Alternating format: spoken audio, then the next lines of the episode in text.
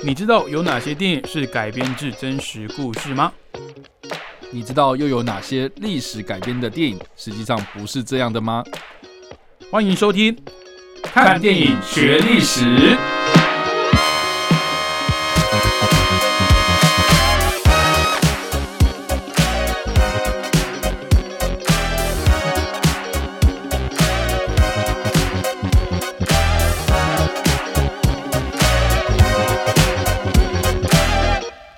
Hello，各位听众朋友，大家好，欢迎收听《看电影学历史》，我是主持人伟杰。我是主持人叉叉 Y。好，又到了我们最后一个月哦，那个十二月，我还吓到，我还以为你要说我们的节目的最后，我们的最终回是不是？我们明年就没有啦。其实也很谢谢大家的支持啦，因为其实我们的在 p o c k e t 上面的收听的成效一直都不错哦。嗯那可能明年会考虑开一个及时的讨论专区，我们可能更能知道我们的听众朋友们想要我们讨论什么。主题，或者是可以做及时的讨论，或者是对我们节目里面有讲错的一些地方做做修正啊，因为我们有时候可能资料太多，然后可能会讲讲错这样子。好，那总而言之呢，我们这一个月呢，刚好有一部电影上映，那我们想说来做一个专辑、哦，嗯就是跟在七月的时候的嗯奥本海默一样哦。嗯那这一位人物呢，我相信大家对他都耳熟能详，而且这位人物在历史上的重要性呢，确实值得为他开一整个月的专辑哦。那我刚刚看了一下，十二月的时候会有五集播出的时间，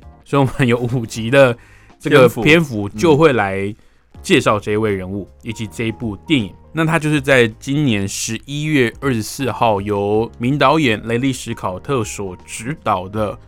拿破仑》。那当然，我们今天要介绍的这个历史人物呢，就是拿破仑。那我相信也不用太多的宣传，这个名字一打出去就知道在讲谁的故事，或者是谁的传记电影。那这个拿破仑本人呢，呃，就是由这个凤凰叔哦，都很多网络上的朋友都叫凤凰你叔，这样你这样讲，好像听起来有什么蛋黄酥之类的，很像食物是不凤？梨酥。没有啦，他的名字叫做瓦昆菲尼克斯，嗯那他的姓氏是 Phoenix 哦，就是跟英文的凤凰是同一个字。嗯，哦，所以他们都会叫他昵称叫凤凰叔，那也会 我被影响到了，你像这样讲，现在这样讲我就回不去了。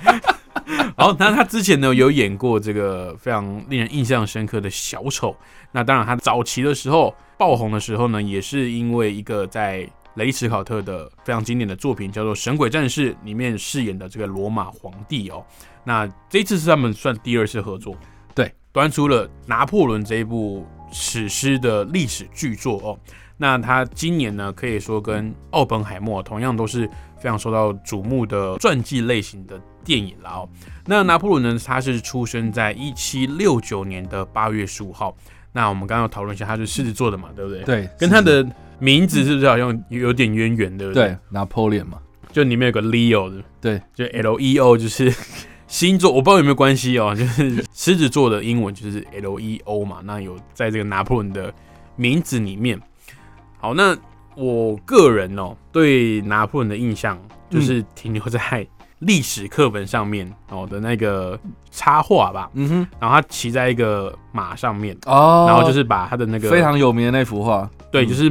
马的前肢是抬起来的，然后他高举着军刀，感觉就是在指挥着军队准备要可能冲锋啦，或者是在嗯哼，呵斥，或者是一个这样的一个一个形象哦。那呃，对历史来讲的话，我我只知道他曾经有称过皇帝，嗯。然后那些细节的话，可能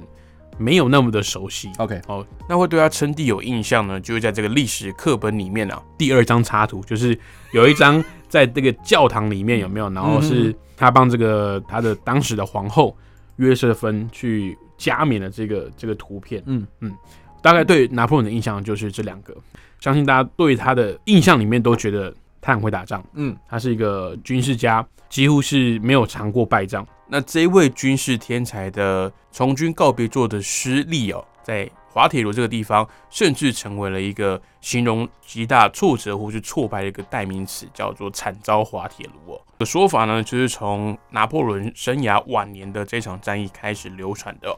好，那叉叉湾你自己对拿破仑的印象又是如何？我觉得你对拿破仑的感情应该比我深刻。为什么这样讲？我觉得啦，嗯这个人物对我们比较没有接触军事或是历史的人来说，他都是一个赫赫有名的名字。是，那更何况对于本身对历史就有兴趣的你来讲，嗯，拿破仑应该是一个更特殊的存在，应该是吗？应该应该是好。我我我记得我小时候印象深刻，我第一次接触到拿破仑的相关东西，嗯是一套叫做《世界历史》的漫画书。，OK，对，他所以从所以你是他从什么美索不达米亚开始讲。啊，所以是课本之前就有接触到，对，大概国小的时候吧，图书馆里面，然后什么东西都看不下去，字看不懂，所以就只好看漫画，然后那一整套这样子，嗯，然后里面就讲到拿破仑这样，而且他用了蛮多的篇幅去描述说拿破仑的一生。所以那个漫画算是有点像世界简史这样子，对对对对对对对 OK 然后就可以知道说，其实拿破仑好像在世界历史上面，就是你看哦，世界历史这么久，嗯，然后可以被拿出来特别提到，而且还嗯被当做封面人物这样感觉。嗯。所以你就知道说这个人其实影响很大，可是我也不知道他是谁。嗯。然后直到有一次，也是国小的时候，我爸从法国出差回来，啊，他都说他去了很多法国巴黎的地方，不外乎就是罗浮宫嘛、嗯凯旋门嘛这几个地方这样。嗯然后有呃法国巴黎有个很重要的一个。也是一个非常有名的历史古迹啊，一个名胜啊，就是很多人都会去参观，叫荣军院、荣誉啊军人院啊。然后拿破仑就当时就是站在那里这样。哦，那就是他拿破仑的棺木。对 OK OK，，对对对，然后那边就有很多拿破仑的相关周边商品，嗯哼，然后我爸就买了一支枪回来，这样。枪？对，就是说那种古董的那种摆设的枪，就是复刻复刻的，对对对。嗯。然后就是我们今天可能提到的那部电影里面的那种，就是火神啊嗯。什么那种枪这样子，嗯。碎啊好像是碎发枪吧，嗯。对，就是你可以看得到哦，就是很酷这样。然后又买了拿破仑时代那个那个时候的望远镜，单筒的那种。哦对，然后我爸就带了一大堆东西回来，然后说嗯这个是拿破仑什么什么，然后当时去拿看拿破仑墓，然后怎样怎样怎样，听他描述煞有其事，我就觉得我也没有感觉。啊，对啊，然后结果到后来又看了另外一本漫画，就不是世界历史喽，是嗯专门在讲拿破仑的漫画，嗯哼，一整本这样子。然后看完之后，我就觉得说，哇，这个人好帅哦，就很酷。然后里面有讲到一些。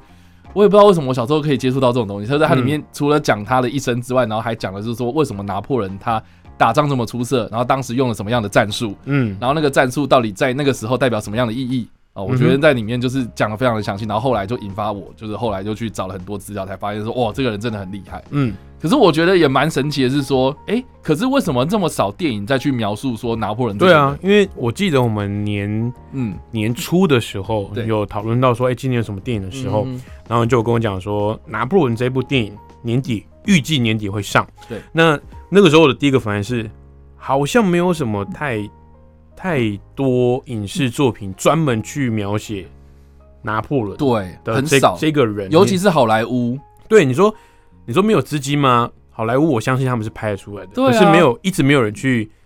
钻研这个角色。对，那这一次雷利·斯考特他所指导的这个电影版本，他其实院线片的片长是一两百一百五十八，对，大概两个半小时多一点，大概两个小时四十分钟。那而且两个小时四十分钟是有包含片尾的那个字幕、哦。对对，一开始我的反应是，好，这个时间或许合理，但是你来得及把拿破仑的这个生平讲完吗？或者交代的清楚吗？嗯哼，那我们对电影的看法，我们之后再来分享。嗯但是之后还有宣布说会推出一个四个小时的导演剪辑版，会在这个 Apple 的串流媒体上面来上架。我对那个四个小时版本的那个导演剪辑版反而更有兴趣的。嗯我会觉得他可能会把一些包含他的自己的感情啊，还有他的一些历史上真实发生的一些事件哦、嗯可能会再做一个更详细的铺陈。对因为雷导其实之前有个小毛病，就是他会加入很多的个人色彩在所谓的这个史实改编的电影里面。那既然这个拿破仑这么难的去开箱哦，我们用一个比较直观一点的方法好了。我们从他的早年的军事生涯，跟他怎么崛起成为我们印象中的那个拿破仑，，OK，来帮我们介绍一下。好，我觉得在看这部电影之前，我觉得要先跟大家就是稍微讲一下当时到底发生什么事情。嗯，对，因为我觉得很多人可能知道拿破仑是谁，听过拿破仑这个名字，可是根本不知道说他到时候对他当时的那个时代背景到底发生什么事情。我相信绝大部分的台湾观众是这个状态去定义对，因为至少我老婆就是这样，哦因为她看完之后，她根本也不知道，嗯她只知道哦，这个人很会带带兵打仗，然后到最后变哎划了一跤，就这样没了。对，所以我觉得可能要先跟大家上一些历史背景的这个课，这样子。就小补充啦。不呃不是小补充，绝对是大补充。对，好，好，反正我觉得要讲拿破仑这个历史，我觉得要回溯到就是历史课本上面一定都会提到的所谓的法国大革命。嗯，所以听到法国大革命，大家可能印象中对于革命这两个字会想到可能美国，对不对？嗯，美国当时都也是革命，然后变成是这个全世界第一个民主国家。是，然后像中华民国其实也是，我们也是经过革命，然后才会变成从帝制变成是共和制嘛。是对，但是法国大革命很有趣的是说，我们印象中的那个革命好像，哎，好像一两年，我们至少我们嘛，武昌起义、辛亥革命，然后一年就结束了嘛，嗯，对不对？可是法国大革命它前前后后，其实你要认真算起来的话，前后历经了大概十年左右，这样，嗯，就等于是一个世代在处在非常混乱的状态。嗯，那这段混乱的状态是什么呢？要先跟大家稍微就是从头说起，这样就是呢，在这个法国还是帝制的时候，我们都知道说，哎、其实我们之前有讲过那个路易十四嘛，嗯，太阳王，对，他把这个权力集中啊，王权集中，变成是一个权力非常集中的一个集权统治的君主国嘛，嗯，对，那到了十五，到了十六的时候，就是路易十五、十六的时候呢，是，他们发现了一件事情，就是说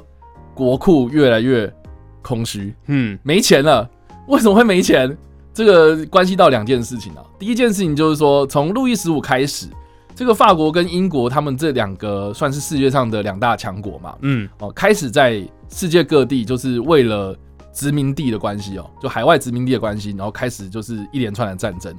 这个我不知道大家有没有听过，有一个战争的名字叫做七年战争啊。啊，就是打了七年嘛，很明显就是这样子。可是这个七年战争也不是说什么哦，我们从几年几月开始打，嗯然后打七年，是后面的人称这段期间的这七年就是七年战争。嗯哼，那大致上就是这个的战火已经遍布全世界，就不管是在非洲，还是印度，还是亚洲，还是美洲，呃，美洲这个是最为明显嘛，因为当时这这个呃英国他们在北美，就是现在的美国这个地方有所谓的殖民地，后面还变美国嘛，对对，然后当时就是哎，不管是他们跟那个当地的原住民结盟，还是那些移民然后什么的，就是法国跟英国一直都在这件事情上面，然后做很多这种争冲突跟争端啊。嗯然后到最后面哦，这个青年战争结束之后，是法国打输啊。简单来讲啊，就是说原本世界的局势啊，是以法国为中心，因为嗯法国在海外超多领地这样子。是，然后呢，他们也是在这个路易十四的那个统治之下，哦，达到集权统治之后呢，就展开了很多这种呃让这个国家变得很强盛的这样子一个一一些一些措施嘛。嗯，哦，可是打完这场战争之后，哎，不仅你的这个海外领地啊，很多东西被夺走了哦，然后在世界领导的地位上面也渐渐渐的被英国取代，啊。所以英国从七年战争之后才开始变成是，哎，我们印象中那种日不落国的那种形象，嗯哼，就是哎，海外有很多势力这样，就是有点权力中心向英国倾倒的感觉。对对对对对，所以你就知道说英国当时做了什么事情，就是说因为他们的海军很强大，海军强大就可以到带带你到世界各地这样子。哦，所以我觉得当时的英国就是有这个优势啊，然后再加上说，其实英国到后来就是开始了我们历史课上面一定也会非常熟悉的一件事情，就是工业革命嘛。嗯，哦，工业革命之后呢，开始有很多的这种什么呃产品啊，你制造出来的物品啊，就会开始外销，外销之后你就得到什么，就是钱这样。嗯，所以其实，在这件事情上面，英国占据了很多优势，可是法国完全没有哦。而且更糟的就是，这个七年战争期间是发生在路易十五的时候啊，路易十五之后是路易十六嘛，那路易十六又做了一件事情，是让这个法国的财务状况雪上加霜。啊，这是什么呢？就是我们刚刚讲到啊，哦，这个七年战争的时候，他们为了争夺北美，所以这个法国当时就是支持了这些美国原住民，然后去打这些不管是殖民地也好，是不是英国那边的人这样。可是后来这个美国在闹独立嘛，也就是说这些殖民地的人就是想要对抗英国，所以当时的路易十六就做了一件事情，就是说好，你们美国人要闹独立是不是？我资助你们，我给你钱，我给你们他去打。可是是不是有一点，嗯，就是意气用事，就就是为要为了要对抗英国，把扳扳倒英国这样子？对，所以当时法国就大力的支持美国，这样，所以让他们的财务状况又陷入了危机。OK，所以到了路易十六后来啊，就是国库真的是已经空虚到已经不行了，所以就是面临到这种财务危机的时候呢，嗯，这个路易十六就召开了一个非常古老的会议啊，嗯叫做三级会议。那这三级会议是什么意思呢？听这个名字就知道有三个等级啊，就是说他们社会上他们把人民分成三个三大等级。第一等级就是教士，嗯，就是宗教的那些教会的人这样。是，第二等级就是贵族，啊，嗯，这个听就知道很明显，就是那种封建时代的贵族嘛。嗯第三等级是平民，然后这个的人数比例大概是一比一比二，一比一比二嗯，这样子。对平，民平民最多嘛，平民最多。但是这个三级会议在召开的时候，他们这三个等级就因为投票权的关系，就开始闹不和。为什么呢？大家想想看啊，就说好，如果你今天要投票啊，决定一件事情，如果是这个教士跟贵族，他们两他们两个加起来就是就是二了嘛。对。啊，我平民投票才一票、哎，对啊，那不是二比一，我不管怎么投，我一定输啊。对啊，所以当时的第三等级的平民，他们就认为说，你们应该要按照人数的比例，嗯。而是你们一票，然后就是教士一票，然后贵族一票，然后我们两票，嗯哦，这样才有这个谈下去的空，间。对，可是就是这种权贵啦，或者什么哦，就是不让嗯，不让这件事情，然后包括这个路易十六呢，还就是说好，那要不然你们这个第三等级就先等一等，我先跟他们两个沟通。啊，沟通完之后还是没有解决，所以呢，这个第三等级的这些平民呢，就非常的非常的愤怒啊，就觉得说啊，你们没诚意，那要不然我们自己来弄一个议会，嗯。所以他们就逃，就跳脱所谓的三级会议，都自己去在这个某一个网球场里面，就是嗯。发表所谓的网球场宣言。是。就说我们要成立所谓的国民议会，啊，这个就让这个大革命就爆发了。这样，嗯所以我们在这样的时代背景底下，我们认知到一件事情啊，我们认知到什么样的事情，就是说，第一个为什么会大革命，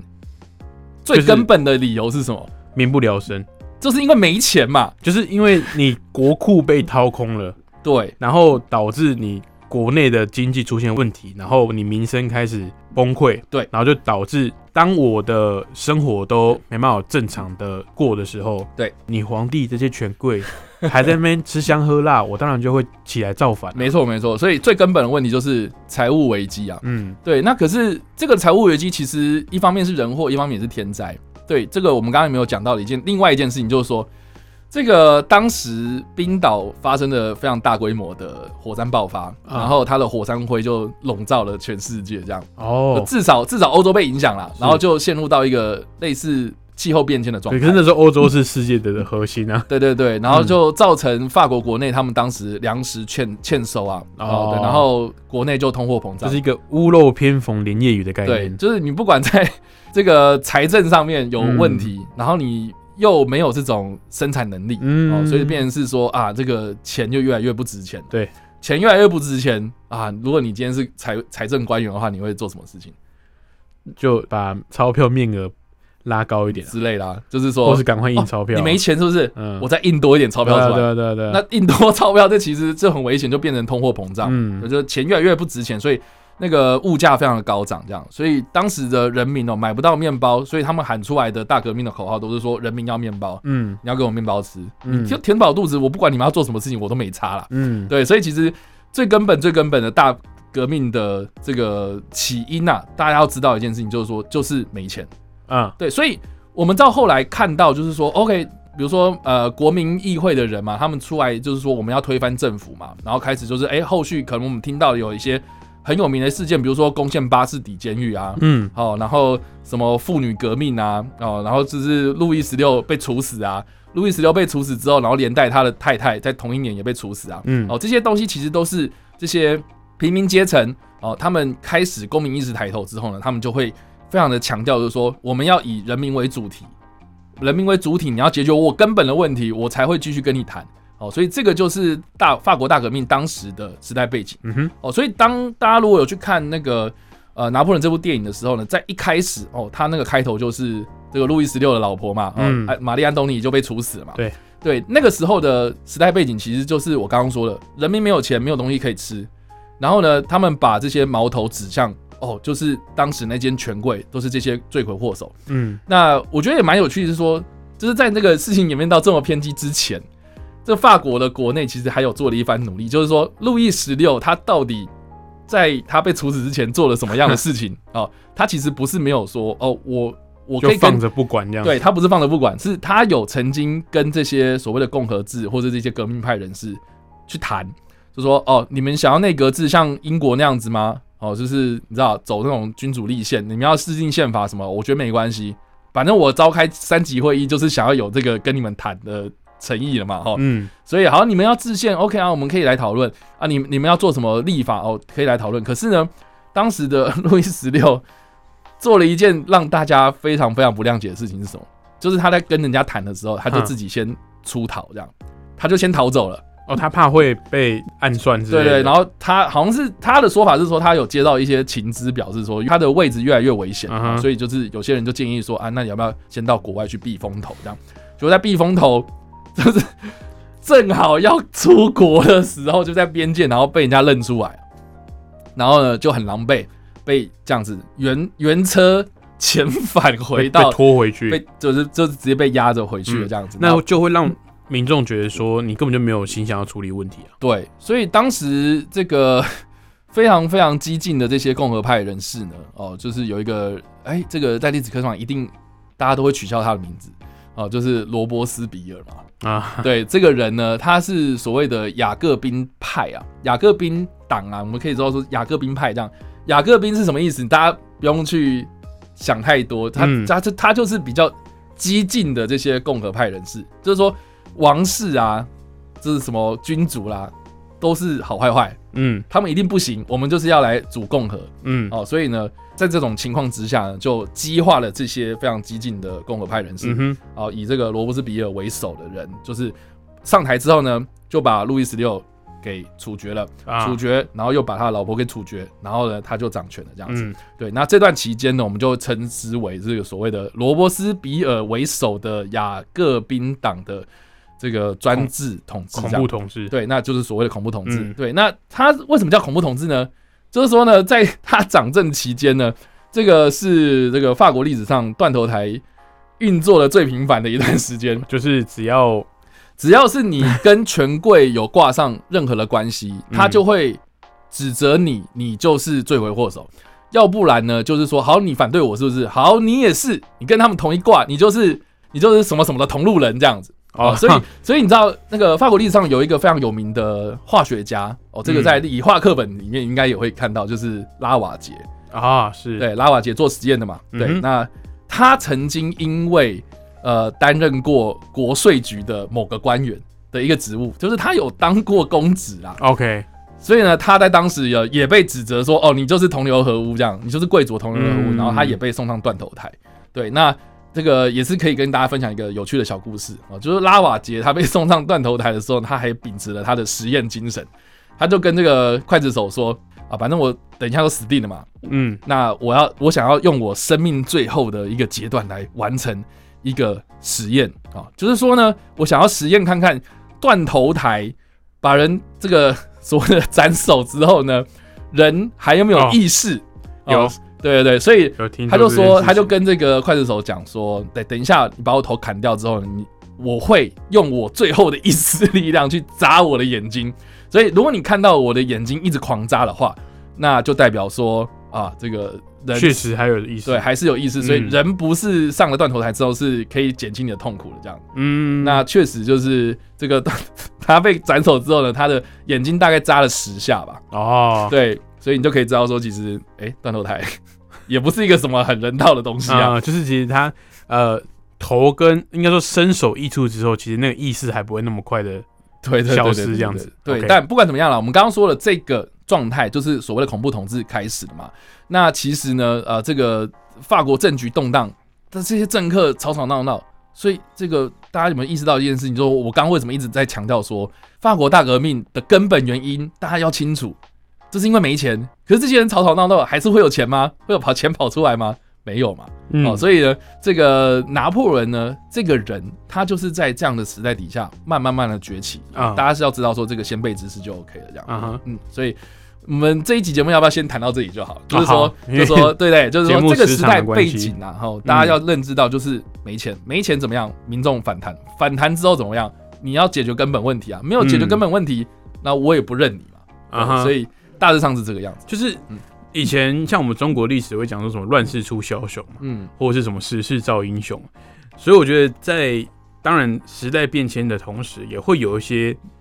也比较容易有一些这个重要的历史人物在这个时候冒出头。嗯，你说时代乱嘛？但是有看过《权力游戏》的听众朋友应该也知道一句话，就是混乱其实就是权力的阶梯，就是可以借着混乱的方式哦，可能有机会可以爬上高位，或者是争取一些平常在和平的时候比较难去争取的位置。而拿破仑呢，就是这样的一位角色，在这个法国大革命的前后的这个背景下，凭借着他过人的胆识以及非常优秀的这个军事才能呢，一步步的往上爬，那成为了举世闻名的将军，也成为了法国的皇帝，不但左右法国的历史、欧洲的历史，更改变了整个世界的走向。甚至当时哦，他在呃从政的时候，或者是领军的时候所留下的一些战术战法啦，还有他在政治上的一些改革跟创新呢，甚至也都影响到现今的民主国家了。所以拿破仑这号人物呢，或许历史上对他有褒有贬。那不管你对拿破仑这一位人物的看法如何、感受如何，都不能够否认的是，拿破仑在法国历史上、在欧陆的历史上，乃至于这个世界历史的洪流中呢，他都是靠一己之力呢，努力的争得自己的一席之地哦。好，那今天的节目呢，主要就是针对拿破仑崛起前的这个法国历史背景以及欧洲整个的走向做一个简单的梳理。那我们下一集呢，会针对拿破仑他是如何从一个小小的卫官哦，一路爬升到将军，并且在后续重要的事件中扮演关键的角色，最后一介武夫可以在法国称帝的过程哦。好，那今天的节目就到这边，非常感谢各位听众朋友的陪伴。下个礼拜我们将针对拿破仑这位人物，以及今年上映的拿破仑传记电影，继续的来跟大家做介绍跟开箱哦。看电影学历史，下个礼拜同一时间我们空中再会喽，拜拜。拜拜。